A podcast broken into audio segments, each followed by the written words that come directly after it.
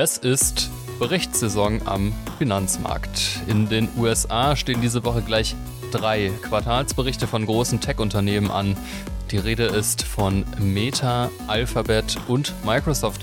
Die Jahresperformance der jeweiligen Wertpapiere geben ja durchaus Anlass zum Optimismus. Haben die Quartalsberichte auch Einfluss auf den Bitcoin-Markt? Und damit hallo und herzlich willkommen zu BTC Echo Invest, eurem Podcast rund um das Investieren in Bitcoin, Blockchain und Co. BTC Echo Invest erscheint immer Montagnachmittags überall dort, wo es Podcasts gibt. Heute ist Montag, der 24. Juli 2023. Mein Name ist David Scheider und am anderen Ende der Leitung sitzt unser Mann für Märkte und Zahlen, unser Kompass im aktuell ja, eher flauen Ozean der Kapitalanlage. Was ich eigentlich sagen will, herzlich willkommen, Stefan Lübeck. Wie läuft's? Ah, hi, David. Soweit ich dachte, ich soll ja nicht immer sagen, dass, wie das Wetter draußen ist. Außerdem regnet es jetzt gerade. Wollen wir nicht hoffen, dass wir dann direkt eine Korrelation haben zum Kryptomarkt, weil wir ja auch in den letzten tatsächlich paar Stunden da immer eine größere Bewegung gesehen haben. Dazu aber gleich mehr. Äh, herzlich willkommen, ihr Lieben. Ganz genau, dazu gleich mehr. Und damit zum Marktupdate. Ja, trotz positiven Urteils zugunsten von Ripple, darüber haben wir ja letzte Woche gesprochen, kommt der Kryptomarkt nicht so recht von der Stelle. Bereits seit einem Monat handeln Bitcoin und Co. im Seitwärtstrend zwischen 29.700 und 31.000 US-Dollar. Da geht es natürlich um Bitcoin. Heute am 24. Juli handelt die Kryptowährung aber abermals unter 30.000 Dollar. Wieso eigentlich dieser Seitwärtstrend aktuell, Stefan? Ja, also der Markt wirkte in den letzten Wochen, hast du schon richtig gesagt, wie festgefahren eigentlich. Die News um Ripple und auch die ETF-Anträge von BlackRock und Co. scheinen eingepreist und es fehlen momentan eigentlich frische Impulse. Da können wir hoffen, dass diese Woche ein bisschen anders wird, aber es scheint so, dass Anleger tatsächlich mehr oder weniger wart, die ganze Zeit warteten auf einen Ausbruch aus dieser aktuellen Handelsrange, die du vorhin genannt hattest. Und dass der, ja, dass der Nasdaq in der Vorwoche gut 1% niedriger geschlossen hat, wirkte dann obendrein zumindest mal als Bremsklotz für die Bullen. Äh, die Investoren scheinen die Zahlenflut in dieser Woche tatsächlich abwarten zu wollen. Du hast ja drei große Unternehmen genannt. Darunter ist dann, ich glaube, auch noch Intel am Donnerstag. Also es gibt AMD ist, glaube ich, diese Woche auch noch, also wirklich sehr, sehr, sehr viele Techn Technologieunternehmen. Und ähm, ja, insgesamt sind das dann knapp, muss man sich festhalten in, oder auf der Zunge zergehen lassen, rund 20 Prozent der S&P 500 Unternehmen. Also die man, großen Nasdaq-Unternehmen sind ja auch alle immer im größten Aktienindex S&P 500 gelistet. Und da werden 20 Prozent präsentieren diese Woche ihre Zahlen. Da sieht man, da könnte es durchaus rund gehen. Und ähm, ja, ein bisschen als Gegenwind für Bitcoin wirkte tatsächlich auch die Kurserholung des US-Dollars ähm, nach sechs Wochen der Kurskorrektur, also in den Vorwochen, ist nämlich der US-Dollar-Index DXY knapp, äh, also da hat er 5% nachgegeben in den letzten rund sechs Wochen, kam es nämlich dann ähm, in der vergangenen Handelswoche innerhalb von fünf Handelstagen zu einem Wertzuwachs von ungefähr 2%. Also da war eine Erholung beim US-Dollar zu sehen. Vielleicht noch ganz kurz zu diesem US-Dollar-Index. Der ist ja relativ wichtig. Ich bin jetzt persönlich kein Finanzexperte und vielleicht interessiert es auch die eine Zuhörerin oder den anderen Zuhörer. Wieso ist denn dieser US-Dollar-Index DXY so relevant und was bedeutet diese Erholungsbewegung, die du gerade genannt hast? Im Grunde genommen ist es der US-Dollar, also die Stärke des US-Dollars, die wichtig ist. Die misst man immer in dem US-Dollar-Index DXY. Das ist ein Währungsbasket äh, vom US-Dollar gewichtet gegen den ähm, Euro, japanischen Yen, Schweizer Franken, schwedische Krone und äh, britischen Pfund. Ich glaube, jetzt habe ich sie alle zusammen. Und ähm, im Grunde genommen ist es einfach erklärt, dass alles, was gegen Dollar gehandelt wird, wird durch die Schwäche oder Stärke des DXY bzw. des US-Dollars direkt beeinflusst. Also egal, ob das jetzt Gold ist oder Silber oder der Ölpreis oder auch Weizenpreise oder halt Bitcoin und Krypto allgemein. Und zwar ist die Korrelation, beziehungsweise genauer gesagt eigentlich die Antikorrelation mal geringer und mal höher, aber einen zentralen Einfluss hat die Entwicklung der Weltleitwährung seit jeher. Das heißt also, immer wenn der Dollar stark ist, ist alles, was gegen Dollar gehandelt wird, tendiert dazu eher ein bisschen runterzufallen. Bei Gold sieht man das ganz dolle, da ist eigentlich die größte Korrelation vorhanden. Und ähm, andersrum ist der Dollar schwach, profitieren die genannten Assets dann von der Dollarschwäche. Das leuchtet ein. Ja, so Seitwärtstrends sind ja irgendwie relativ langweilige Marktphasen. Es gibt wenig Volatilität, es passiert wenig am Markt und ich sowie unsere Zuhörerinnen und Zuhörer fragen sich vermutlich, wann geht's denn endlich weiter? Wann ist Schluss mit diesem Bitcoin-Seitwärtstrend? Ja, also ist ja so lustig, dass wir das ausgerechnet heute Morgen haben wir noch drüber geredet, wann geht's denn mal endlich? Und dann prompt zeigte Bitcoin eine Reaktion. Und dann haben wir nämlich tatsächlich in den letzten Stunden gesehen, dass die Verkäuferseite gerade ein bisschen die Oberhand zu gewinnen scheint. Bitcoin spikte dann in den ja, späten Vormittagsstunden, ging so gegen 11 Uhr, 11.30 Uhr los, kurzfristig auf ein neues 30-Tage-Tief bei 29.000 US-Dollar. Ob dieser Ausbruch, und das muss man, sage ich auch deswegen immer, im für mich als Trader, sozusagen der im 5-Minuten-Chart guckt, ist das immer eine Bewegung, kann man traden etc. Aber ob dieser Ausbruch dann im Endeffekt nachhaltig ist oder nur ein, ich nenne es mal Stop-Loss-Fischen ist oder Abgreifen der dort befindlichen Liquidität, also sprich dort liegen dann neue Kauforders, wo dann im Grunde genommen der, der, der, ja, der Kurs sich hinbewegt, äh, wird sich dann tatsächlich erst zum Tagesschluss heute Nacht so zeigen. Also dann kommt eine erste Tendenz weil Intraday-Bewegungen können, wie wir zuletzt beim Fehlausbruch tatsächlich auf der Oberseite bei Bitcoin gesehen haben, wo alle geschrien haben, oh, neues Jahreshoch, Bitcoin 31.800, nämlich dann schnell wieder in die, äh, in die Range zurückgekauft, beziehungsweise in der Vorwoche dann, oder vor Vorwoche zurück verkauft werden. Weshalb man als Anleger, wenn man nicht gerade, so wie ich dann aktiver Trader ist und kurze Kursbewegungen handelt, immer erst eine Bestätigung abwarten sollte. Die Bewegung am heutigen Montagmorgen indiziert jedoch zumindest mal, dass wir in dieser Woche definitiv ähm, einen Anstieg der Volatilität wiedersehen werden. Und der könnte dann mit einem möglichen Ausbruch aus der Handelsrage einhergehen. Und zu den möglichen Gründen aber werden wir später nochmal genauer im Hauptthema darauf zurückkommen. Ganz genau so ist es. Da wollen wir ein bisschen auf die Korrelation zwischen klassischen Märkten und Bitcoin blicken. Lass uns aber bei Bitcoin bleiben. Ich habe, also du hast mir vorhin eine Grafik geschickt. Da sieht man eigentlich einen ganz klaren Trend. Dieser Trend ist nämlich, dass immer mehr Bitcoins aktuell die Exchanges verlassen. In anderen Worten, die handelbare Menge am Markt an BTC sinkt seit 2020 ziemlich kontinuierlich. 2023 hat sich dieser Trend sogar nochmal verstärkt. Und ja, es, jedes Kind weiß, sinkt das Angebot bei gleichbleibender Nachfrage, muss sich doch irgendwann eigentlich der Kurs nach oben bewegen. Warum tut er das nicht, Stefan? Ja, also solche Daten, ich nenne sie mal Makrodaten, die wir haben. Also On-Chain-Daten sind es genau genommen, aber das sind im Grunde genommen unsere Makrodaten. Äh, was quasi Quartalszahlen und Wirtschaftsdaten im, im, klassischen Markt sind, sind das im Grunde genommen so Daten, die wir haben, übergeordnet, um Tendenzen für den Crypto-Space abzu, zu erkennen und daraus was abzuleiten. Die entfalten sich ja oft erst über einen längeren Zeitraum. Und der Trend ist meiner Meinung nach unverkennbar. Ähm, also wie du schon meintest, wir kriegen, wir haben weniger ähm, Krypto oder Bitcoin auf den Exchanges, immer mehr Leute hoddeln und immer mehr Leute probieren langfristig Bitcoin zu halten. Ähm, allerdings ist es so, ähm, es spielen halt viele weitere Faktoren eine Rolle, die den Bitcoin-Kurs wohlgemerkt kurzfristig beeinflussen können.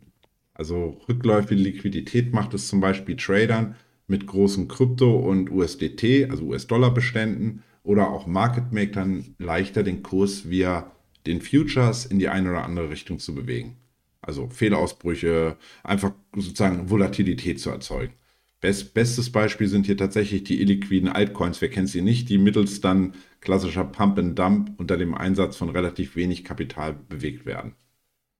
Auch dürften BlackRock und Co. natürlich ein Interesse daran haben, die BTC für ihren Spot-ETF, sollte der dann mal irgendwann bewilligt werden von der SEC, womöglich möglichst günstig einzukaufen. Also auch eine BlackRock ist nicht hat nicht irgendwie vielleicht Lust, sagen wir mal, Bitcoin genau am zentralen Widerstand bei 32.000 zu kaufen, sondern die freuen sich natürlich auch, wenn sie die bei, sagen wir mal, 25 oder auch 27.000 US-Dollar einkaufen können. Und ähm, dazu muss man noch sagen, das weißt du ja selber, ein Markt bewegt sich halt immer in Wellen. Das heißt, nach größeren Anstiegen kommt es, und das ist ja durchaus auch gesund, immer wieder zu Kurskonsolidierung, dem sogenannten, ich nenne es mal Einatmen des Markts. Wir haben jetzt bei Bitcoin eine ganze Weile lang nur ausgeatmet. Jetzt müssen wir mal wieder einatmen und dann gucken, dass wir dort nämlich durch diese Kurskorrekturen dann neue Anleger in den Markt bekommen, die für sich aus charttechnischer Sicht im Grunde genommen sagen, okay, hier kann ich investieren und ich investiere dann an wichtigen Unterstützungslevels im Charts. Man spricht ja oftmals dann auch von Konsistenzprüfungen von wichtigen Kursleveln. Mhm. Ja, das ist ein interessantes Bild mit dem Ein- und Ausmark, äh, Ausatmen. Aktuell sieht es ja tatsächlich eher wie ziemlich langer Einatmer aus. Aber wie immer wollen wir auch auf die Coins eingehen, außerhalb von Bitcoin, also Altcoins, die diese Woche ja, trotz des Einatmers ziemlich stark performt haben. Welche Coins sind denn die Top-Performer der letzten sieben Tage, Stefan? Also angeführt wird die Liste der Top-Performer vom ähm, EVM-Protokoll, das steht für Ethereum Virtual Machine, Protokoll XDC Network mit, ja, vorhin waren es noch 42% Kurs plus im 7-Tage-Vergleich. Und ETC, äh, XDC hatte im Juni große Partnerschaften in, ja in Japan verkündet, muss man dazu wissen, hatten wir auch einen Artikel zu. Davon scheint der Kurs zumindest kurzfristig weiterhin zu profitieren. Und das Open diese Open Source Chain, ähm, ja, die zielt tatsächlich auf Lösungen für Firmen ab und hat sich auf die Tokenisierung von Produkten aus der Realwirtschaft und damit der Verbindung dieser mit dem Bereich der dezentralen Finanzen fokussiert. Was ja auch durchaus interessant ist, dass es da mal tatsächlich irgendwo auch Echtweltanbindungen, Echtweltansätze gibt, wo Blockchains dann irgendwie ja, einen Mehrwert oder einen Mehrwert aufweisen. Dann haben wir auf Platz 2 mit 20% Wertzuwachs ähm, mit Caspar ein Projekt, welches im Crypto-Space auch als ja, so ein bisschen Bitcoin 2.0 bezeichnet wird.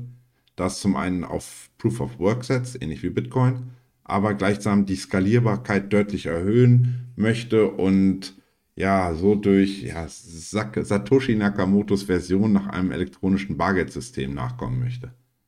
Und der an ja, BTC-Erfinder Satoshi Nakamoto auch Nakamoto-Konsensmechanismus äh, ja, genannte äh, sozusagen ja, das Mechanismus, Proof of Work, ne? Also der Nakamoto-Konsens ist einfach dann Proof of Work, richtig? Ja, das ist so ein bisschen spezieller, wie die das noch aufgebaut haben. Es ist ein Proof of Work, richtig so. Also die, die meinen auch neue Coins. Aber es ist noch irgendwie eine, ich sage mal eine Verfeinerung. Aber wie mhm. gesagt, ich bin nicht der Technikmensch, der dir im Detail das immer so alles erklären kann. Jedenfalls ist die Idee, ähm, dass man darüber diese die Grundidee von äh, Satoshi Nakamoto ein Stück weit vielleicht noch weiterentwickelt hat ohne aber den Anspruch zu haben, Bitcoin ersetzen zu wollen. Das ist auch ganz klar zu sagen. Und ähm, ja, ebenfalls zweistellig zulegen kann das Data Oracle Chainlink. Link, äh, Leute, die mich länger kennen, wissen einer meiner Lieblinge. Ähm, und äh, das neue Chainlink-Update implementiert das Cross-Chain Interoperability Protokoll, kurz CCIP. Und Ziel ist es hier nämlich, den Cryptospace interoperabel zu gestalten. Unter anderem sollen durch das Update die Möglichkeiten von Scammern und Hackern Cross-Chain-Exploits durchzuführen der Vergangenheit angehören. Ein ja, weiterer Top-Performer in den letzten 24 Stunden, der trotz seiner kurzen Lebensdauer, aber ich spreche ihn dennoch an, und Handelbarkeit, man kann ihn, glaube ich, erst seit heute Nacht wirklich handeln, erwähnt werden sollte, ist tatsächlich WorldCoin. Oh, großer eine WorldCoin, ja, ja. hatten wir schon mal einen Artikel zu. Mhm. Das Projekt von ChatGPT-Erfinder äh, Sam Altman wird ja im seit, weiß nicht, ich glaube jetzt zwölf Handelsstunden ungefähr, kann man den auf großen Börsen wie Binance, KuCoin und Bybit handeln. Und der schoss innerhalb kürzester Zeit in der Spitze um mehr als 70 Prozent gen Norden. Zwar ist der Coin noch nicht bei CoinGecko, äh, CoinGecko korrekt einsortiert, also hat mit einer fully diluted valuation also im kompletten Market Cap würde man alle Coins äh, einberechnen, tatsächlich aber schon 26 Milliarden aufzuweisen. Und das ist eine höhere Bewertung nur mal zur Einstufung als Cardano oder USDC und rangiert. Damit streng genommen, würde man die, diese Fully Diluted Valuation anlegen, tatsächlich ungefähr auf Platz 5 der Top 100 Altcoins aktuell. Da jedoch nur 1,5% im Umlauf sind, muss man auch sagen, äh, hat das hat der Coin momentan rund eine Bewertung von 400 Millionen US-Dollar. Und Nutzer des Projekts, nur für die Leute, die es nicht kennen, müssen sich eine World ID zulegen. Unser Kollege und dein ähm, Sparringspartner beim ähm, in deinem Podcast sozusagen oder in eurem Podcast, der Giacomo. BTC Echo Recap Podcast für alle, die ihn nicht korrekt. kennen. Mach nochmal gerade Werbung dafür. Äh, der hat sich auch so eine World ID dafür zugelegt und ähm, dazu, im Grunde um die zu kommen, werden biometrische Daten via, via Iris-Scan ähm, von dem Unternehmen erhoben. Und mit Hilfe der Iris-Scan sollen Nutzer zukünftig ihre, ihre Identität online nachweisen können. Also mehr als zwei Millionen Menschen haben das wohl bislang gemacht. Und der Großteil, muss man allerdings dazu sagen, auch im globalen Süden wurden dafür verifiziert und hoffen jetzt tatsächlich auf eine Entlohnung durch den Token. Also man kann im Grunde, wenn man das gemacht hat, regelmäßig wieder Tokens claimen. Und ich glaube, Stand heute Morgen war ungefähr in der Spitze, dass äh, Giacomo für seine geclaimten ähm, WLD heißt der Token, äh, ich glaube, ungefähr 100 Dollar hätte bekommen können aktuell. Also man sieht, gerade für Leute aus dem aus sagen wir, ärmeren Ländern, die das schon gemacht haben, ist das natürlich sehr viel Geld. Und dementsprechend war da auch das Interesse ein Stück weit einfach höher.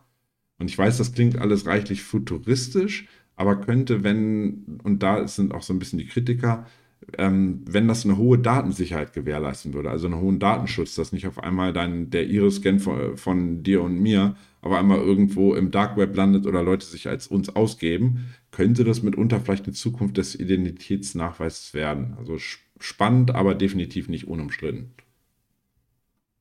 Ähm, unter den größten Verlierern, die wollen wir ja auch noch mal ganz kurz äh, mal zumindest beleuchten, finden sich das Liquid Staking Protokoll Rocket Pool mit ungefähr 16% Kursabschlag. Ähm, Rocket Pool hat sich damit seit seinem Hoch bei von 65 Dollar Mitte April um mehr als 50% halbiert im Kurs. Und Rocket Pool hat so ein bisschen das Problem, dass die gegen die Dominanz des Marktführers Lido Finance da so ein bisschen an, ankommen müssen, was bisher nicht so richtig klappt. Die haben ja wirklich so ein, fast so ein Marktmonopol da mittlerweile erreicht. Und ähm, ein weiterer Verlierer ist die, ja, auch nicht äh, von, ja, auch umstrittene, sagen wir mal, Highspeed-Blockchain Solana. Die weist nämlich aktuell eine 13% Kurs, Kurskorrektur auf 7-Tage-Basis auf. Und hier scheinen die Anleger meiner Meinung nach nach dem starken Anstieg von ja, ungefähr 150% seit Ausbildung des Unitiefs Gewinne mitnehmen zu wollen. Der Kursabschlag dürfte meiner Meinung nach aber eher charttechnisch bedingt sein. Es gibt da jetzt keine großartigen News, dass die Chain mal wieder ausgefallen ist oder so, wie was ja auch in den letzten Jahren immer häufiger mal der Fall hatten, äh, der Fall war. Und rein charttechnisch gesehen ist da eventuell ein Retest dieses alten Ausbruchslevels von vor ein paar Wochen bei 22 US-Dollar durchaus vorstellbar. Ähm, ja, man sieht aber, es geht wirklich quer durch die Bank, weil auch der Meme-Coin Pepe, er war ja Anfang oder zwischenzeitlich in 2023 noch einer der Outperformer und Leute, die da früh drin waren, konnten damit unter wirklich Geld scheffeln. Der schwächelt nach einem kurzfristigen Lebenszeichen äh, in den Vorwochen erneut und gibt ebenfalls 12% ab. Ja, da hast du uns ja ein paar sehr spannende Coins mitgebracht. Also gerade Casper finde ich natürlich als persönlicher Bitcoin-Fan interessant. Werde ich mir auf jeden Fall mal angucken, wenn der den Anspruch hat, auch äh, sowas ähnliches zu sein wie Bitcoin und vielleicht hier und da ein paar Sachen besser zu machen super spannend. WorldCoin natürlich auch ein spannendes Thema, gerade mit dem Iris-Scan. Da muss man natürlich irgendwie Datenschutzbedenken nennen, aber das hast du ja auch gemacht und ich bin gespannt, was der Kollege Giacomo da weiterhin erzählt, wie hoch da vielleicht auch die Coins gehen, weil im Prinzip äh, sind ja gratis auf die Hand gekommen. Ja, noch ein Update. Letzte Woche haben wir uns ja ziemlich intensiv mit dem Fall Ripple gegen die SEC beschäftigt. Wer da noch Informationen haben will, einfach gerne mal die Folge von letzter Woche äh, euch anhören. Und wir sprachen auch darüber, dass das Urteil, das jetzt gefällt wurde, was ja zugunsten von Ripple ausgefallen ist, ähm, von einem höheren Gericht anfechtbar wäre. Dazu gibt es eben ein Update auf Twitter, schreibt nämlich der US-Anwalt und Kryptorechtsexperte John Deaton, der sich ziemlich gut mit der Rechtsprechung da auskennt in allen ja, Krypto-Rechtsstreiten ähm, dass er eben nicht mit einer kompletten Aufhebung der Rechtsprechung, so wie sie jetzt getätigt wurde, rechnet. Außerdem würde ein neuer Prozess ja, mindestens zwei Jahre dauern. Das heißt, Ripple hat jetzt auf jeden Fall erstmal Ruhe und Schonfrist. Und dann äh, würde ich sagen, sprechen wir uns einfach in zwei Jahren nochmal. Na, sehe ich ähnlich.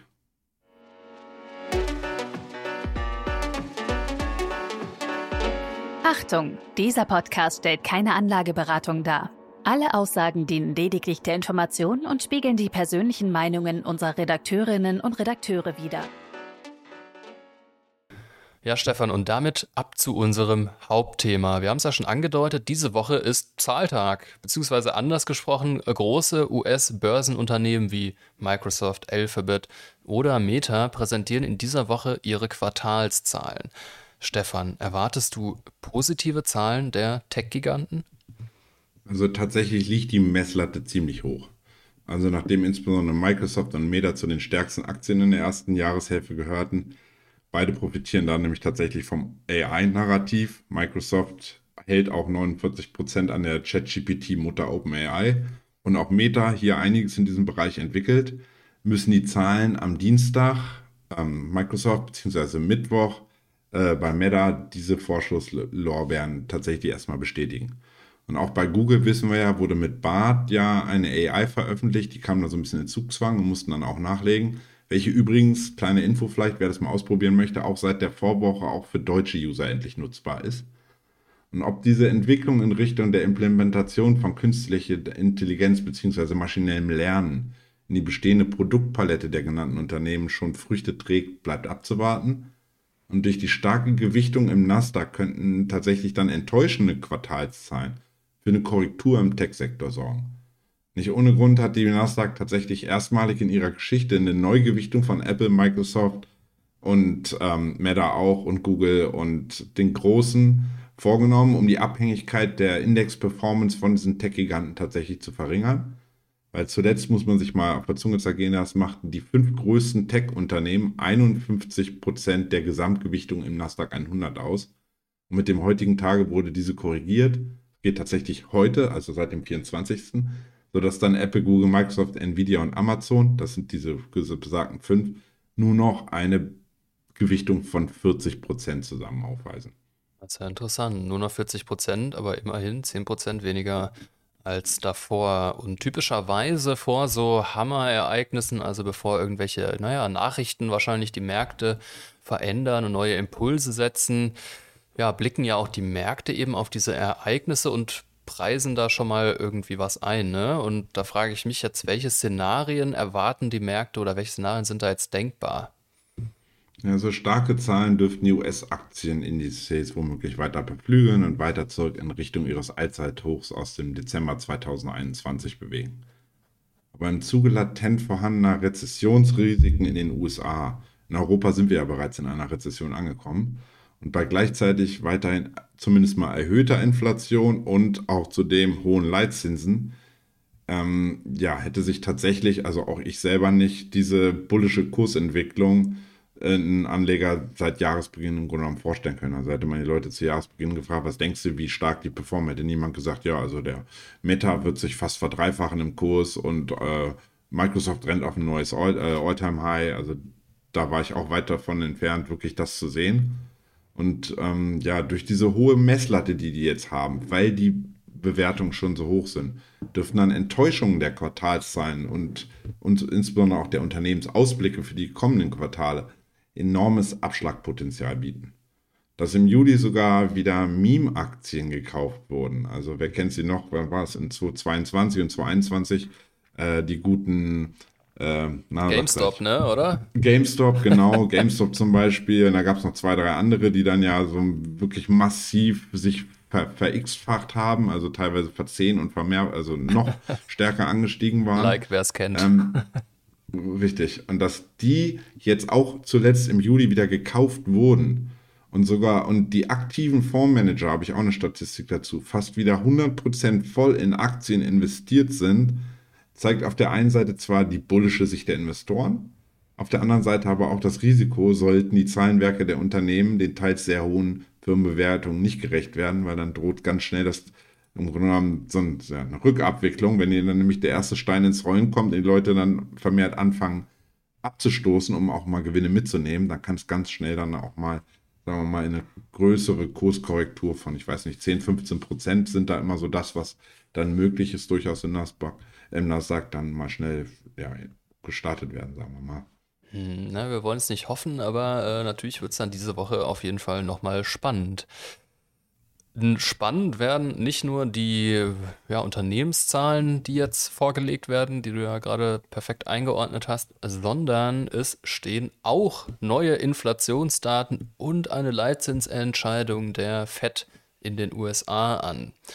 Ja, die letzte Veröffentlichung von Inflationsraten aus Übersee lief ja ganz gut. Aktuell stehen wir so bei einer Inflationsrate, einer Teuerungsrate von 3% in den USA. Europa ist noch etwas höher. Ja, Stefan, schmeiß mal die Glaskugel an. Welche Inflationsrate erwartest du für Freitag? Also es gibt generell, ich muss da ein bisschen differenzieren, in den USA tatsächlich zwei unterschiedliche Datenanbieter von Inflationsdaten und tatsächlich auch noch zwei Arten der Datenberechnung. Das haben wir in Europa auch mit den zwei unterschiedlichen Arten. Zum einen gibt es die genannten CPI-Daten, das sind die, die jetzt auf 3,1 Prozent runtergefallen waren und damit deutlich zurückgegangen sind tatsächlich. Ähm, und am Freitag werden aber die PCI-Daten, im Grunde des Konkurrenten, nenne ich immer, präsentiert. Und auf diese schaut dann tatsächlich die FED besonders bei ihrer Einschätzung und Positionierung der Geldpolitik für die nächste Zeit. Und zudem wird da nämlich, und da gehen wir vielleicht ein bisschen ins Detail, aber ich hole da mal kurz aus, wird zwischen Inflation und Kerninflation differenziert. Bedeutet, die Inflation beinhaltet quasi alle Bereiche, egal ob es Autoverkäufe sind, Entwicklung der Miet- und Kaufpreise im Immobiliensektor, ein Warenkorb von Lebensmitteln oder auch Energiepreise wie Benzin, Gaspreise, Strom etc. Und die letztgenannten, also Lebensmittel und Energie, werden bei der Kerninflation dezidiert ausgeklammert. Da diese gerade Lebensmittel seit Corona ähm, und seit dem Ukraine-Krieg auch Energiepreisentwicklung, also beides erheblichen Schwankungen unterliegen, ist die Kerninflation das bessere Maß zur Bestimmung der Inflationserwartung, zumindest mal für die FED, aber auch für viele Ökonomen weltweit. Und die Kerninflation war zuletzt nämlich im Grunde genommen eigentlich das Sorgenkind. Also während die CPI-Verbraucherpreise da deutlich rückläufig waren, auch weil wir ja selber gesehen haben, Strompreise und Gaspreise, Ölpreise war alles rückläufig und auch die Preise für Weizen, Roggen, also wichtige Commodities, aus denen im Grunde genommen unser Essen produziert wird, waren, waren stark runtergegangen war die Kerninflation weiterhin, ich nenne sie mal sticky, also klebrig übersetzt, da sie sich nämlich kaum reduzierte. Und daher führte die, die FED, also die US-Notenbank, tatsächlich dieses auch immer wieder als Grund dafür an, um weiter an der Zinsschraube drehen zu müssen. Erst in den letzten zwei Monaten grob ging auch die Kerninflation im Monatsvergleich ebenfalls leicht zurück, wenn auch nicht so stark wie erhofft. Also sie verharrte zuletzt im Jahresvergleich um 4,6 Prozent. Das ist egal, ob man auf die CPI-Daten, die haben auch CPI-Kerndaten und PCI-Kerndaten liegen beide knapp unterhalb der 5 Prozent jetzt, also plus minus 0,1, 0,2 Prozent Unterschied zwischen den beiden Datenerhebern. Aber im, und im Monatsvergleich erwarten die Ex äh, Marktexperten, und da gucken wir am Freitag drauf, nun immerhin ähm, einen geringeren Anstieg von nur noch 0,2 Prozent, wohlgemerkt im Monatsvergleich, also gegenüber dem Vormonat. Und ähm, damit man das mal einordnen kann, im ersten Quartal betrug der monatliche Anstieg durchschnittlich noch 0,4 bis 0,5 Prozent pro Monat. Insofern sehen wir da auch langsam mal eine Abkühlung. Und das wäre ja auch wünschenswert, dass wir da mal sehen, dass die Inflationsgeschichte dann irgendwann mal zum Ende kommt. Ne? Also immerhin geht es in die richtige Richtung, aber so richtig über den Berg sind wir noch nicht. Und über die Reaktion, die mögliche Reaktion der FED, die, über die sprechen wir gleich noch. Aber eine Zwischenfrage: Inflationsrate sinkt, dann steigen die Kurse bei Aktien und Bitcoin. Ist ganz einfach, oder Stefan? Also eine fallende Kerninflation wäre sicherlich zuträglich. Und da die Produzentenpreise, und jetzt kommt es dann, werfe ich schon wieder was rein, das ist im Grunde genommen das Komplementär auf der Erzeugerseite, also das, was, was im Endeffekt die Produzenten von Lebensmitteln, Autohersteller etc. bei ihrem Einkauf wiederum zahlen die waren zuletzt deutlich gefallen und mal als Beispiel in Deutschland sogar ins Negative gerutscht. Also nicht nur nicht weiter gestiegen, sondern hatten dann ein Minus vor der Null. Und auf Deutsch gesagt, da war eine deflationäre Entwicklung zu sehen. Und ähm, das hat im Nachgang, wirkt sich das auch immer auf die Verbraucher. Also die geben das dann irgendwann auch optimalerweise zumindest auch auf, an die Verbraucherpreise weiter.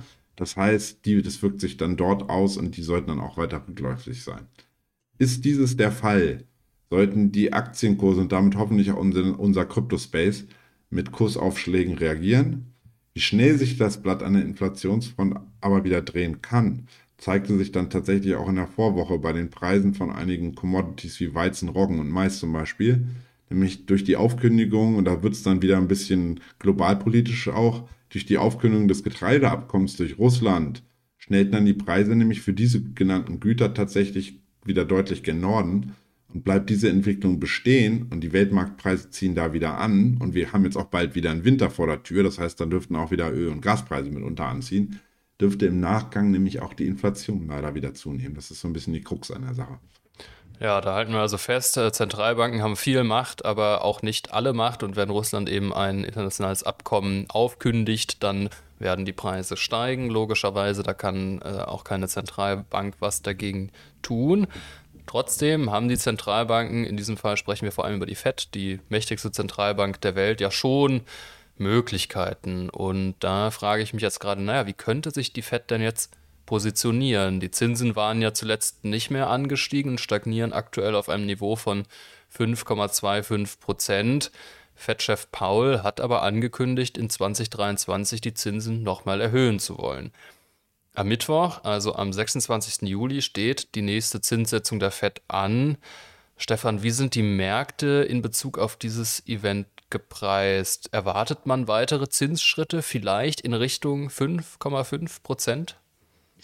Das ist eine gute Frage, David. Also der Markt zumindest mal, die Marktakteure in den USA gehen tatsächlich laut CME Watch Tool, hatten Peter und ich in der Vergangenheit auch immer mal wieder darüber gesprochen, zu 99 Prozent davon aus, dass die Fed am Mittwoch nochmals 25 Basispunkte erhöhen wird.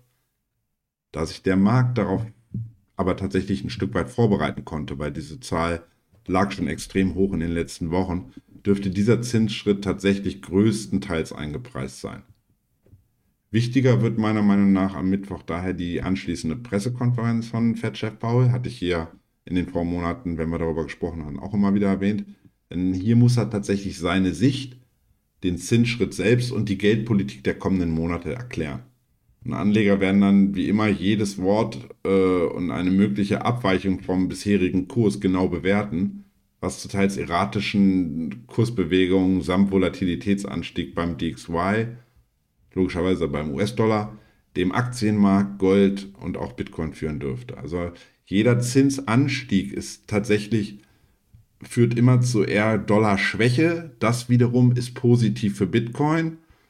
Gleichsam ist aber eine Zinserhöhung irgendwann natürlich auch schwierig für die Wirtschaft und dann könnte Bitcoin wieder im Zuge eines Abverkaufs von Nasdaq, S&P 500 und Co. wieder mit nach gen Süden gezogen werden, weshalb es dann immer diese wilden Kursausschläge mal nach oben, mal nach unten gibt. Und da sollte man eigentlich, wenn man nicht sowieso langfristig investiert ist, hat einen das sagen wir mal, bedingt zu interessieren, aber wenn man kurzfristig tradet, sollte man da nicht unter die Räder kommen. Und am besten, da rate ich dann immer, tatsächlich bei, Fitze, bei Fettsetzung einfach an der Seitenlinie stehen, Popcorn rausholen, zuhören, bisschen beobachten und äh, dann, bis sich da mehr oder weniger eine klare Tendenz ergibt. Weil momentan ist es dann, und da sieht man auch, wie die Fett so ein bisschen, wie die arbeitet. Es war lange Zeit die Inflation, über die er redete. Jetzt hat er die eigentlich zumindest in den USA unter das Leitzinsniveau gedrückt. Jetzt möchte er aber nicht die Leitzinsen wieder verringern oder möchte da nicht irgendwie so defensiv werden, weil er sagt, die Lohnspirale, also die Lohninflation ist nach wie vor hoch.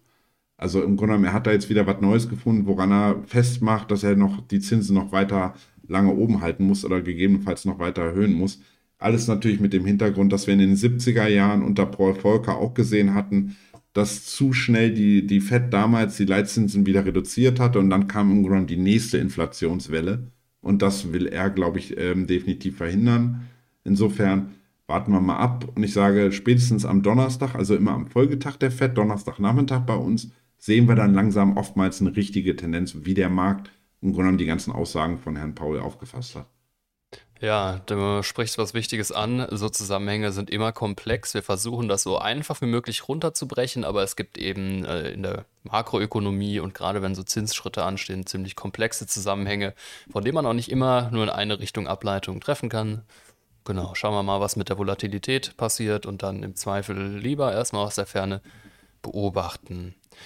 Ja, ähm, und Fed Watching, das gibt es auch in Europa, heißt dann ECB Watching. Da äh, schaut man sich dann an, was die EZB so macht. Und traditionell steht da der Zinsentscheid einen Tag nach der Fed-Pressekonferenz an. Und da frage ich mich, ist hier auch mit einem Zinsschritt nach oben zu rechnen? Also auch die EZB dürfte den Leitzins weiter anpassen, in Klammern müssen. Hier wird ebenfalls mit 25 Basispunkten gerechnet. Und da wir ja in Europa noch eine deutlich höheres Inflationsrate von derzeit 5,5 Prozent im Jahresvergleich haben, bleibt Frau Lagarde tatsächlich kaum etwas anderes übrig, als ebenfalls zu erhöhen. Dennoch hat sie, und sie hat dann quasi jetzt schon das zusätzliche Problem, dass in Anbetracht einer aktuellen Rezession in der EU, unter anderem auch tatsächlich in Deutschland, wir hängen auch Deutschland, in Deutschland in einer massiven Rezession, was die Daten auswerfen, ist das nämlich dann nicht ganz ohne Risiko. Da es ohnehin die angeschlagene wirtschaftliche Aktivität dann weiter abwürgen könnte. Also zieht sie munter weiter hoch, wäre das schlecht für die deutsche Wirtschaft, für die europäische Wirtschaft. Gleichsam muss sie aber, um die Inflation irgendwie unter Kontrolle zu bekommen. Hm. Zu guter Letzt noch ein Blick auf die Korrelation. Wir hatten ja häufig über die Korrelation zwischen Nasdaq und Bitcoin äh, gesprochen, die ja irgendwie als wichtiger Indikator gilt. Und wenn jetzt, das ist alles im hypothetischen Raum, ist auch ein bisschen Spekulation, aber sagen wir mal, die Zahlen gehen gut aus und ähm, die drei großen Tech-Unternehmen ja, stellen gute Quartalsberichte vor, Tech-Aktien steigen. Könnte das dann auch einen Impuls für Bitcoin auslösen? Also da Bitcoin und auch der Kryptosektor insgesamt dem Tech-Bereich zuzuordnen ist und zum Beispiel auch Kryptominer wie Mara oder Riot sich im letzten halben Jahr im Wert vervielfacht haben, dürfte zumindest mal eine schlechte Berichtssaison äh, der Technologietitel da in den USA, der genannten, die in der Woche drauf kommen dann noch Apple und Amazon und Co., also die kommen jetzt alle hintereinander weg, tatsächlich einen negativen Einfluss auf die Kryptokurse haben.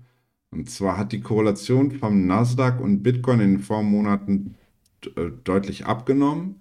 Bitcoin hatte den Tech-Bereich, ja, wissen wir alle, gerade im ersten Handelsquartal, also in den ersten drei Monaten dieses Jahres, deutlich outperformed.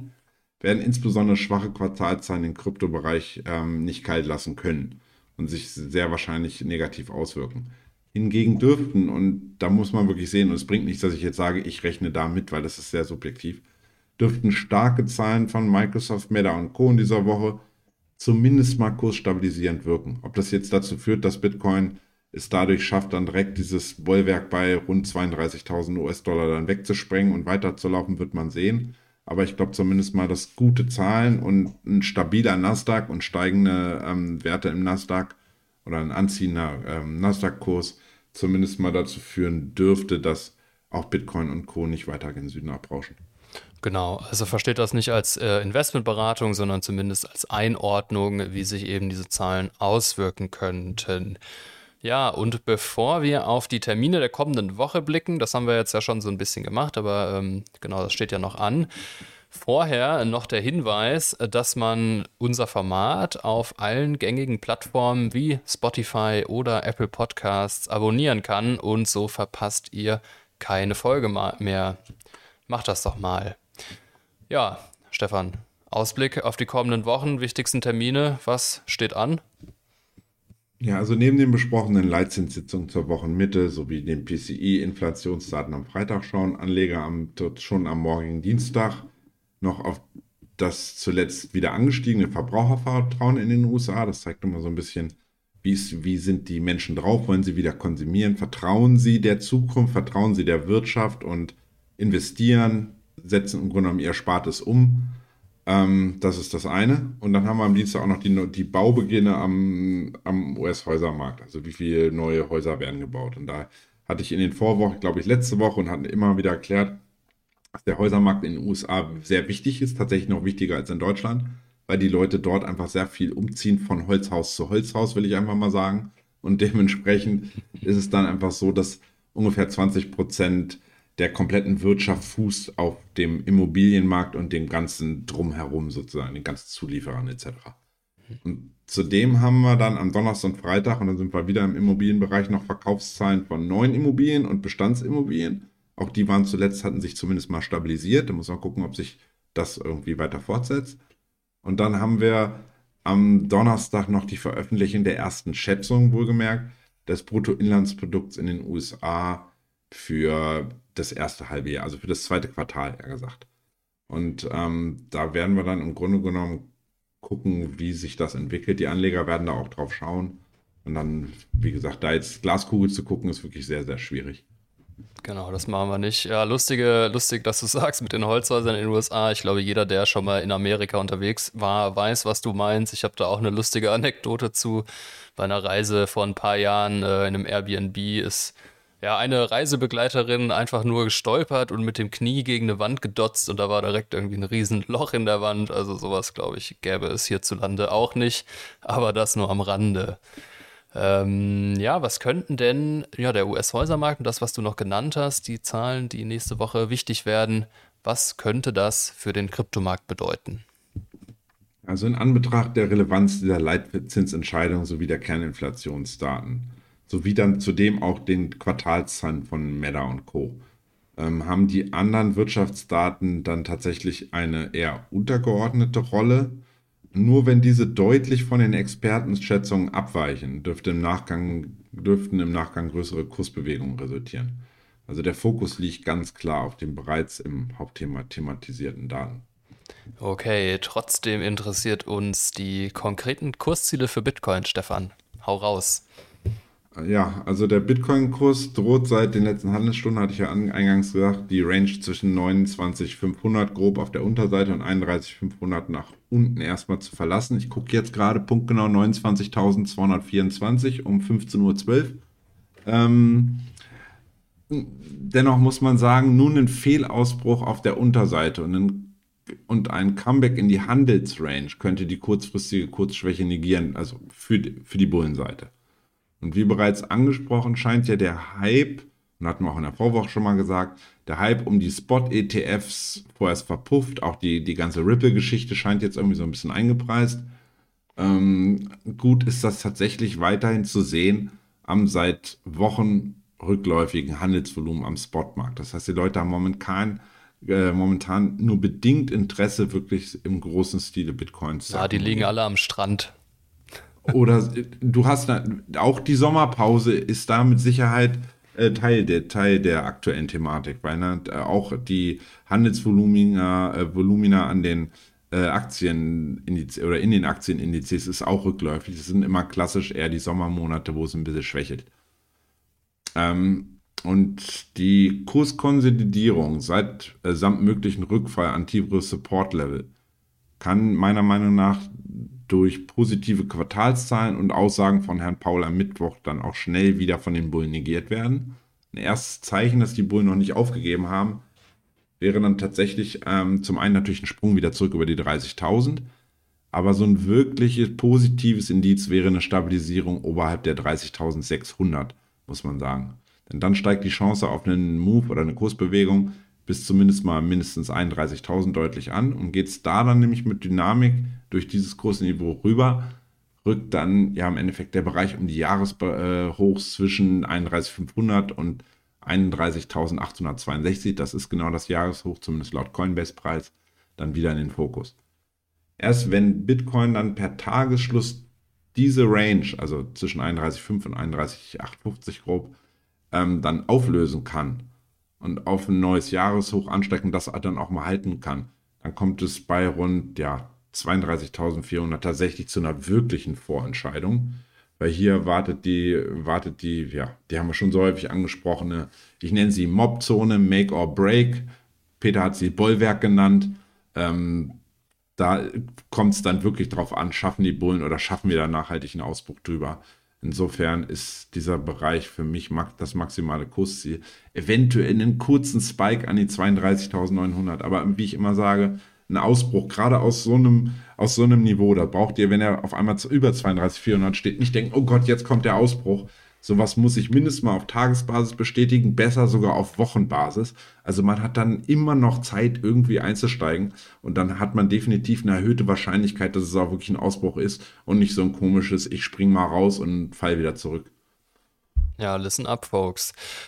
Ja, Stefan, du weißt, was kommt. Wie sieht's mit den Chartmarken auf der Unterseite aus? Also sehen wir jetzt erstmal einen Tagesschlusskurs unter 29.800. Da stehen wir aktuell schon drunter. Und insbesondere 29.400. Das ist nämlich so dieses Tief vom 30. Juni, zumindest laut Coinbase-Preis. Bei manchen war es 31.500. Das kam ein bisschen, aber so grob der Bereich 400, 500. Ähm, das wäre tatsächlich ein Zeichen der Schwäche und würde eine Kursfolgekonsolidierung äh, bis an die 28.500 zunehmend wahrscheinlich machen. Und unterschreitet Bitcoin im Zuge der thematisierten Datenflut dann tatsächlich nachhaltig diesen Bereich, denke ich, rückt 28.000 glatt in den Fokus. Und das maximale bärische Kursziel, das hatte ich in den Vorwochen immer genannt, habe ich jetzt nochmal minimal nachjustiert, sehe ich unverändert zwischen 27.200 und 27.450. Da haben wir das übergeordnete Golden Pocket der letzten Bewegung. Da war das Ausbruchsniveau, wo wir mal nicht weiterkamen. Da gibt es viele Sachen, die da zusammenfallen. Und ähm, da rechne ich weiterhin mit einem bullischen Gegenimpuls. Ähm, und eine Wahrscheinlichkeit eines direkten Bruchs dieses Levels ist weiterhin eher, zumindest meiner Meinung nach, unwahrscheinlich.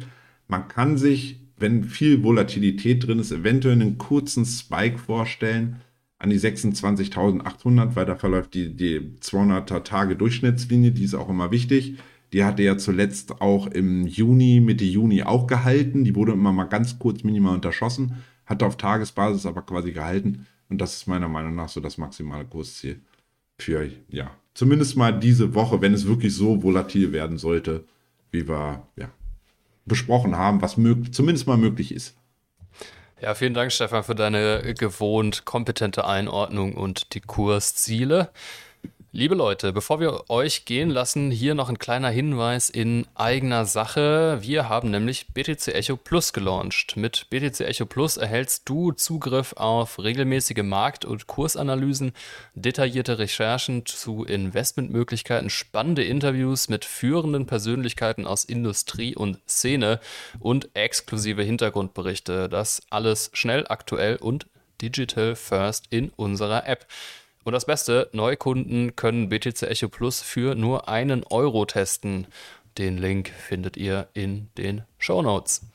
Ja, ich würde sagen, damit war es das. Nächste Woche übernimmt in gewohnter Konstellation wieder Invest-Moderator Peter Büscher. Größe in den Urlaub an dieser Stelle. Bis dahin würde ich sagen, BTC Echo lesen, ruhig bleiben und informiert bleiben. Wir sagen Tschö und bis nächsten Montag. Ja, euch eine schöne Woche. Denkt dran, immer eine Handbreit Stop-Loss unter, unter der Position. Und wenn euch die Folge mit äh, uns beiden heute gefallen hat, mit David und mir, dann auch gerne wie immer ein Like dalassen.